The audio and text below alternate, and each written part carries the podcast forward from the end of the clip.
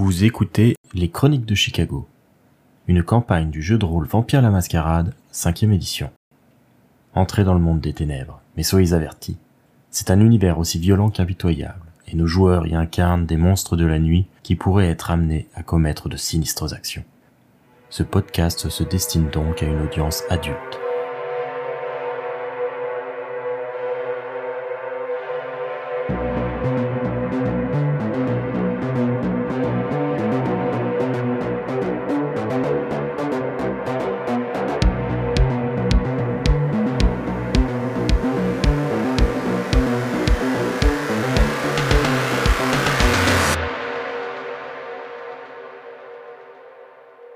Il y a quelques jours, Benjamin, Ida, Harold, Matthew et Toshizo ont tous reçu une lettre. Elle leur a été délivrée à leur adresse officielle, pour ceux qui en ont encore une, ou sur le lieu où certains maintiennent une activité professionnelle. Cette enveloppe contenait une invitation pour une projection exclusive de Prince of Darkness de John Carpenter au Glen Theater à Gary, Indiana. Ceux familiers des lieux n'ont pu que s'étonner, le Glen étant fermé depuis près de dix ans après plusieurs tentatives pour le maintenir en activité d'abord comme cinéma pornographique, puis paradoxalement comme salle de projection de films en lien avec la Bible. L'invitation était signée le gouverneur, ainsi que Modius, le prince de Gary, aime parfois à s'appeler. Elle était accompagnée d'un ticket de cinéma à l'ancienne avec la date et l'heure de la séance, mardi 3 septembre 1990 à 21h. Lorsqu'ils se rendent sur place le soir de l'événement, ils découvrent un bâtiment tout en longueur d'à peine 20 mètres de large, bâti en briques grises, la devanture présente un panneau d'affichage métallique triangulaire qui sort du mur pour surplomber le trottoir, le tout surmonté par une barre noire verticale où on peut lire en grandes lettres The Glen. Le panneau d'affichage annonce Reopening Soon, ce qui ne semble pas à l'ordre du jour puisque le lettrage lui-même est incomplet du fait d'années d'abandon. Cependant, malgré cet air délabré, le rideau métallique a été levé, ce qui permet d'accéder au guichet. À l'intérieur, ils sont accueillis chacun à leur tour par un homme d'âge moyen, un afro-américain vêtu d'une tenue d'ouvreur qui semble avoir été sorti d'un musée juste pour l'occasion. L'homme en question est particulièrement apathique. Il se contente de vérifier le ticket qu'on lui tend, il en découpe la partie détachable et indique poliment la porte menant à la salle de projection. La salle en question est illuminée, mais comme de nombreuses lampes ne fonctionnent plus depuis longtemps, la pièce entière baigne dans une ambiance tamisée. Juste après la porte battante, un second serviteur, portant lui aussi une tenue d'ouvreur vieillotte, salue les invités à leur passage, avant d'annoncer bruyamment leur nom et leur clan à la petite assemblée qui grandit à chaque arrivée. Plusieurs personnes sont déjà présentes. Modius, le prince de la ville, que tous reconnaissent sans problème, avec sa barbe épaisse d'un gris ferrugineux. Tous ont dû se présenter face à lui peu après leur étreinte, comme il en est la coutume, pour lui demander le droit d'établir leur domaine au sein du sien. L'ancien avait été incroyablement accommodant, mais il avait bien insisté sur le respect de son autorité qui était impératif. La belle jeune femme qui se tient à ses côtés, sur la scène, c'est Alicia, son infante. Elle est vêtue d'une robe garçonne turquoise, qui associée à ses cheveux coupés courts, enveloppés sous un chapeau cloche, lui donne un air très années 20. Modius est en train de lui parler, alors qu'Alicia écoute d'une oreille attentive, mais les deux adressent à chaque nouvel arrivant un signe de tête, de loin, pour signifier qu'ils ont bien remarqué leur arrivée. Chaque personnage fait donc son entrée, étant annoncé du coup par son nom officiel et par euh, le clan euh, qui lui est connu. On va faire euh, chacun à son tour, vous avez présenté votre personnage, à quoi il ressemble, comment il s'est habillé pour l'occasion, sous quel nom il, est, il est présenté, quel est son clan, etc. On va commencer par Benjamin. Benjamin arrive très souriant. C'est un personnage assez grand, mais plutôt filiforme. Il compense avec euh, beaucoup de style, mais un style assez rétro, euh, assez euh, showbiz des années, oh, on veut dire des années 30 même bien avant parce qu'il a tendance à il porte un costume et son costume tend vers le victorien. Il porte bizarrement un haut de forme donc, euh, alors c'est plus du tout la, mode euh, ces temps-ci, c'est plus du tout euh, à l'ordre du jour, mais sur lui, ça lui donne un côté théâtral vampirique des années, des, des, vieux films, quoi, tout simplement, des vieux films de vampires. et il dégage cette même aura séduisante qu'on trouve, qu'on aime apprêter dans ses films. Il a de grands yeux bleus, un peu de barbe, les traits vraiment très dessinés, très fin. Il est tout sourire, il est assez avenant. Lorsqu'il est appelé, il effectue une révérence et euh, il rentre en, souriant. Il a un regard pour tout le monde et évidemment, il vient euh, avec une canne, une canne avec un bout doré qui fait très euh, ouvreur de théâtre. Bien. Quand Benjamin arrive, on annonce Benjamin du clan Toréador. Donc c'est l'espèce d'ouvreur qui l'annonce d'une voix un peu un peu maladroite. C'est ensuite à Matthew Manson. Matthew arrive gentiment et doucement comme il a l'habitude d'être. C'est quelqu'un d'assez posé et on le, remarque à, sa façon de, bouger. Il est habillé d'un costume euh, trois pièces rayé, un peu, euh, un tissu un petit peu euh, écossais. Il porte des lunettes. Il est assez fin, visage assez fin, pas squelettique, tout simplement fin, et avec une petite fatigue au niveau des yeux. On voit quelques poches sous chacune de, ses yeux, tête un petit peu baissée. Quand Mathieu arrive, on annonce Matthew Manson, clan Tréméré. Harold. Harold est habillé euh, un petit peu, un petit peu à la mode, c'est-à-dire qu'il a un petit, un petit pantalon noir, euh, un peu saillant, et puis un petit pull euh, assez, assez classique, un peu, un peu gris clair comme ça, en étant un petit peu comment dire, dans la tendance, euh, mais un peu, un peu classique, on va dire. C'est une personne euh, d'une quarantaine d'années. On sent qu'il a un passé euh, assez important parce qu'il est, en fait, il est, il est charpenté et qu'il porte le, le, poids des années sur son visage, un peu buriné comme ça. Et en s'avançant vers l'Assemblée, ce qu'on peut remarquer aussi très rapidement, ce sont ses yeux qui sont très perçants par sa couleur et par sa manière d'observer tout le monde comme s'il faisait un, espèce de scanner de chaque personne qu'il voyait dans l'assemblée. Sans forcément connaître les us et coutumes de, l'assemblée, il se présente, il fait une révérence et puis euh, il va rejoindre sa place tout simplement. Ah bien, donc du coup on l'annonce, euh, Harold Beckett, euh, clan Malkavien. Ensuite, Ida? Ida arrive seule. Elle est habillée tout en noir avec une robe droite qui fait ressortir en fait sa peau euh, assez blanche et ses yeux euh, de couleur un peu vert. Et elle a un grand décolleté euh, dans le dos. Elle porte un collier, un genre de sautoir qui est enroulé autour de son cou et qui pend à son nombril. Et quand elle marche, elle, marche vraiment tout droit. On a vraiment l'impression d'une poupée qui se déplace sans mouvoir ses bras. Et elle arrive, elle se présente. Ida Van Camp, clan Bruja. Elle fait une révérence en regardant euh, délicatement tout le monde, euh, ne connaissant personne euh, vraiment intimement, et elle se dirige sur un des côtés en attendant et en continuant d'observer tout doucement avec un, très léger sourire l'ensemble des personnes présentes. Benjamin répond au sourire. Très bien. On l'annonce, donc Ida Van Camp, Bois.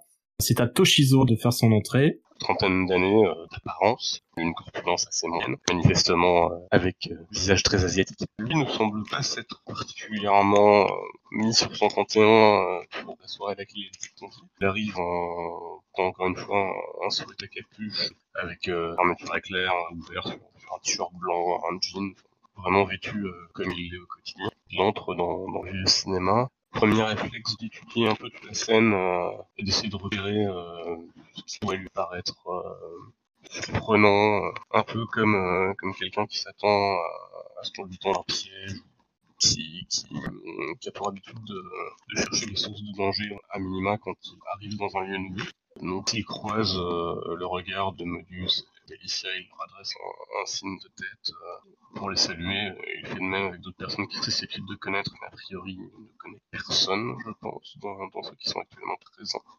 Et donc, euh, se contente, euh, sans trop attirer l'attention, d'essayer de, trouver un, endroit où s'asseoir pour voir la raison pour laquelle il était convié. Toshizo étant plutôt alerte et, et, faisant attention aux détails, et ce genre de détails étant très important pour lui, il aura pu remarquer que les deux ouvreurs sont armés ils ont sous leur tenue visiblement euh, un pistolet ou quelque chose. En tout cas, ils ont un holster euh, qui est pas forcément apparent pour euh, les personnes qui n'ont pas l'habitude de ça, mais lui, il a fait attention à ce genre de détails. Il a pu voir que effectivement les deux, les deux étaient armés.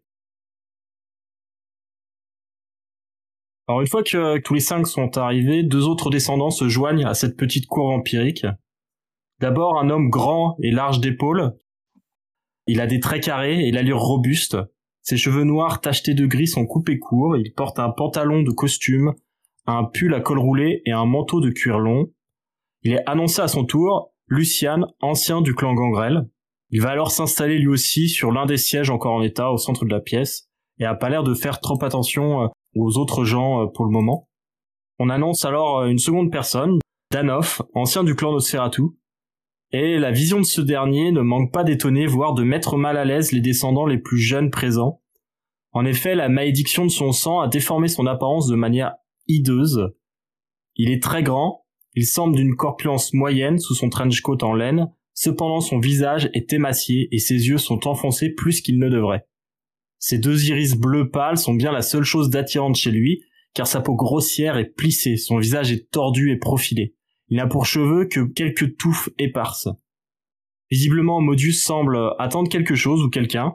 Regarde à plusieurs reprises la montre à gousset qu'il tire de la poche de son gilet de costume. Pendant ce temps-là, vous avez le temps de sociabiliser un peu les uns avec les autres. Vers qui vous portez-vous?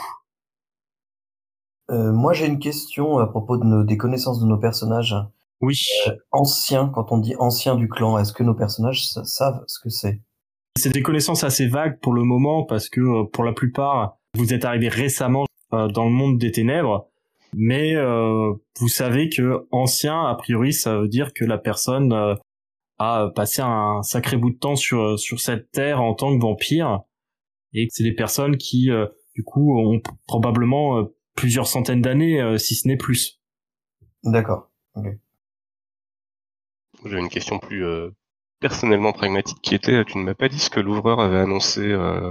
Ah oui, effectivement, bah il a annoncé euh, Toshizo du, du clan euh, Tsimiche, euh, ce qui n'a pas manqué d'attirer quelques regards, mais Modius étant déjà au courant, euh, pas de problème à ce, ce niveau-là. L'a vu comme ça. À Toshizo, profitant du fait que son sire à lui étant un autarkis, il n'est pas en froid particulier avec avec la Camarilla et il peut très bien euh, très bien s'intégrer à la société. Euh, il n'est pas perçu euh, immédiatement comme un membre du sabbat, mais c'est vrai que s'il devait interagir avec des personnes un peu plus anciennes, ça pourrait ça pourrait venir sur le tapis effectivement. Et vers qui vous portez-vous À qui allez-vous vous présenter? Là, je vous laisse un petit peu décider de, de, ce que vous voulez faire et de ce que vous voulez dire. vous êtes assez libre dans vos interactions. Harold, euh, je me trompe pas, c'est bien votre euh, prénom? Oui, effectivement, c'est comme cela m'appelle. Très bien, enchanté. Euh, mais j'ai l'impression de vous avoir déjà croisé, en tout cas vu. votre, votre tête me dit quelque chose. On aurait peut-être pu se croiser dans, dans notre vie d'avant, ou peut-être que votre tête est purement généraliste et que je, je me trompe. Hmm, pour être très franc, je ne me souviens pas de vous. Que faisiez-vous euh, comme métier? Je travaillais à l'université de Chicago. J'étais assistant euh, d'un grand professeur, euh, encore beaucoup de contacts, euh, bien sûr, en histoire des religions et civilisations à l'université de Chicago. Et, et, et vous? Bon, ça me paraît peu probable qu'on se soit déjà croisé parce que nos, nos centres professionnels sont un petit peu à l'opposé. Moi, j'étais dans, dans l'ingénierie et plus particulièrement dans l'armement. D'accord. Oui, ça, je sais pas. Tout simplement, votre tête me dit quelque chose. En tout cas, ravi euh, de vous rencontrer. Et si je peux me permettre, ça fait longtemps que vous êtes, euh, vous faites partie euh, de votre clan. Ça fait longtemps que vous avez été mordu par votre cire pour être tout à fait franc, euh, ce passage-là ne n'est pas resté dans mes souvenirs. Je, je, ne sais pas pourquoi. Mais voilà, donc je ne pourrais pas vous dire. Cela fait déjà quelques temps, mais euh, je ne pourrais pas, je ne pourrais pas vous dire exactement encore. Eh bien, en tout cas, c'est un plaisir de vous rencontrer. De même. J'espère qu'on aura l'occasion euh, d'échanger un peu plus longuement, très rapidement, je pense, avec nos aînés qui sont présents ici. Alors, du coup, est-ce que euh, Benjamin, Ida ou Toshizo euh, interagissent avec quelqu'un euh, en attendant que Modus se décide à ouvrir la séance? Moi, a priori, comme dit, je pense à rester dans une position d'observateur, à voir un peu comment les choses se passent, qui interagit avec qui, ce genre de choses. Est-ce que tu t'es mis clairement à distance dans la salle de cinéma ou est-ce que tu, tu restes quand même proche du groupe global? Non, un peu en retrait quand même. Naturellement, je me serais plutôt mis sur un des, par exemple, je sais pas si c'est au niveau des sièges, sur un des sièges des dernières rangées, ce genre de choses, de façon à avoir une vision un peu globale et à ce que on vienne pas directement vers moi euh, juste pour socialiser. Tu gardes euh, une distance assez importante pour décourager euh, les personnes qui, qui voudraient venir te parler. Si quelqu'un veut venir me voir pour une bonne raison, ok, mais si c'est juste pour parler de la pluie du bouton, c'est pas vraiment ce qui m'intéresse. Très bien. Est-ce que Ida ou Benjamin interagissent avec l'un l'autre, avec un autre personnage qui est présent, sachant qu'il y a donc Modus qui lui a l'air concentré et et euh, arrête pas de regarder sa montre. À ses côtés sur la scène, il y a euh, Alicia qui reste euh, silencieuse, un peu derrière son cire. Et il y a Danoff et Lucian qui se sont installés dans la salle pour le moment et regardent un petit peu avec distance tous ces jeunes enfants qui peuplent cette cour qui d'habitude reçoit beaucoup moins de visites avec quand même peut-être un air un peu amusé. Je lève la main pour attirer l'attention euh, des personnes qui sont sur la scène. Je parle pas à Modus directement, mais à ses euh, acolytes qui sont juste à côté de lui. Il y a juste, euh, juste Alicia avec lui. Je la regarde en levant la main, en disant merci pour cet accueil. Je vois que Maître Modus est occupé. Pourrait-on avoir quelques explications de notre invitation sur cette soirée? Alicia te regarde de ses beaux yeux verts, mais aucun son sort de sa bouche. Elle euh, touche d'une main l'épaule de Modius à côté d'elle. Le vieil homme euh, tourne sa tête euh, vers Matthew pour lui répondre Écoutez, je vais tout vous expliquer, ne vous inquiétez pas, on va commencer. Merci maître. Moi je laisse Ida réagir en premier pour la galanterie, simplement. Quel courage. Alors moi, j'étais dans un, j'étais euh, quand je suis rentrée dans la salle, je me suis posée euh, près d'un siège. J'attendais, je regardais parce que mon éducation a fait que une jeune fille euh, doit attendre qu'on lui adresse la parole pour pas se prendre trop au sérieux. Et, voyons un peu des personnes autour et un petit spectacle se dérouler, notamment suite à la petite phrase de Motus. Ida lance une petite phrase à la, direction de tout le monde, histoire de détendre un peu l'atmosphère. De dire euh, patience, patience, nous allons bientôt savoir à quelle sauce nous allons être mangés. La réaction de Danoff est plutôt amusée. Le, le tout euh, peine à cacher le, petit ricanement qui lui a échappé. Par contre, Modius, effectivement, euh, entendant ça, plonge son, son regard bleu tuile en direction d'Ida il a foudroie du regard, goûtant assez peu la plaisanterie visiblement. Comment les autres réagissent Moi, j'essaye de capter le regard d'Alicia, mais c'est juste un regard. Je regarde si au moins j'arrive à capter au moins son regard.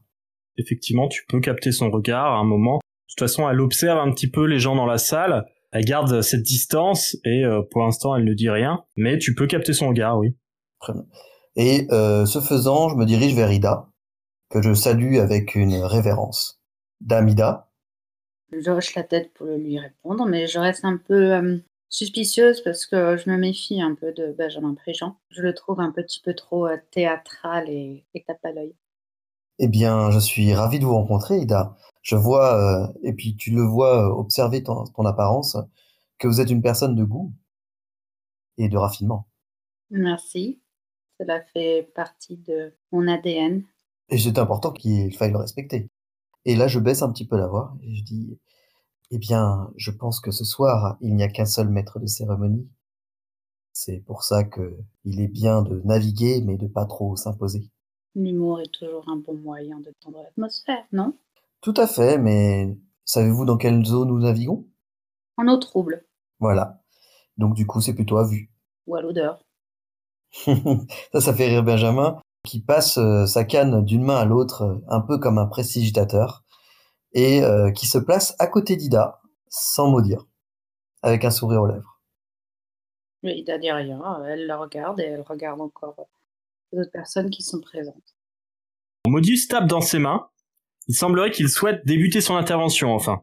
Tout le monde s'assoit sur l'un des sièges encore en état pour écouter et une fois que tout le monde est installé, le prince joint ses mains devant lui et commence à parler d'un ton un peu paternaliste. Chers membres de la famille, vous voyez très satisfait de constater que vous êtes nombreux à être venus ce soir, d'autant que je compte devant moi de nombreux enfants qui se doivent d'apprendre les rouages de notre existence pour entamer positivement leur non-vie. Je vous connais tous. Aussi, il serait bon que vous appreniez à me connaître vous aussi. Je suis le prince de cette ville et de ses alentours, le gardien des traditions établies par la Camarilla pour que prospère notre famille d'immortels. Je foulais déjà cette terre du vivant des pères fondateurs, vous savez. Et j'ai choisi Gary pour domaine il y a fort longtemps. J'attends de vous la loyauté et le service que vous me devez. En contrepartie, je saurai me montrer juste et généreux. Puisque notre compagnie ce soir est principalement composée d'enfants, je me permettrai de rappeler les six lois que vous devez tous respecter. Ce sont les traditions qui ont été établies par nos anciens, alors que notre existence à tous était menacée par la folie destructrice de l'Inquisition. Et elles ont assuré depuis notre survie et l'épanouissement de notre société de la nuit. C'est pourquoi vous devez comprendre que ces traditions sont importantes et pourquoi notre première tradition se nomme la mascarade? Nul ne devra révéler sa vraie nature à qui n'a pas le sang. Quiconque le fera ne pourra plus se réclamer du sang. Il est impératif que les mortels restent dans leur ignorance, et nous ne pouvons nous permettre de les laisser apprendre ce que nous sommes. Son regard passe sur l'auditoire avec la hauteur d'un universitaire traitant d'un sujet qu'il connaît sur le bout des doigts. Je pense que euh, certaines personnes dans la pièce qui euh, ont déjà fait euh, ce genre de confession auprès de leurs proches peuvent peut-être s'inquiéter un petit peu de cette loi qui vient de leur être assénée. La seconde tradition est le domaine. Ton domaine est ta charge, tous y doivent respect, Nul ne peut défier ta parole dans ton domaine. Et vous êtes dans le mien. La troisième tradition est celle de la descendance. Tu n'auras de descendance qu'avec l'aval de tes anciens. Si tu crées sans cet accord, et là un bruit de porte un peu brutal, et les murmures confus de la personne à l'entrée attirent votre attention à tous alors qu'il coupe Modus dans son élan. C'est un homme un peu moins grand que la moyenne qui se présente dans la pièce avec une belle jeune femme noire à ses côtés. Lui porte un costume blanc très voyant avec un t-shirt rouge sous sa veste et ses longs cheveux blonds sont tirés vers l'arrière et noués derrière la nuque avec un élastique. Sa compagne porte une robe de soirée bleu nuit assez courte qui met en valeur ses formes avantageuses. Après quelques murmures, l'ouvreur à l'entrée annonce Juggler du clan Brura euh, et, et, mademoiselle. Visiblement, l'ouvreur est assez mal à l'aise et n'a aucune idée de qui accompagne euh, le brouhaha.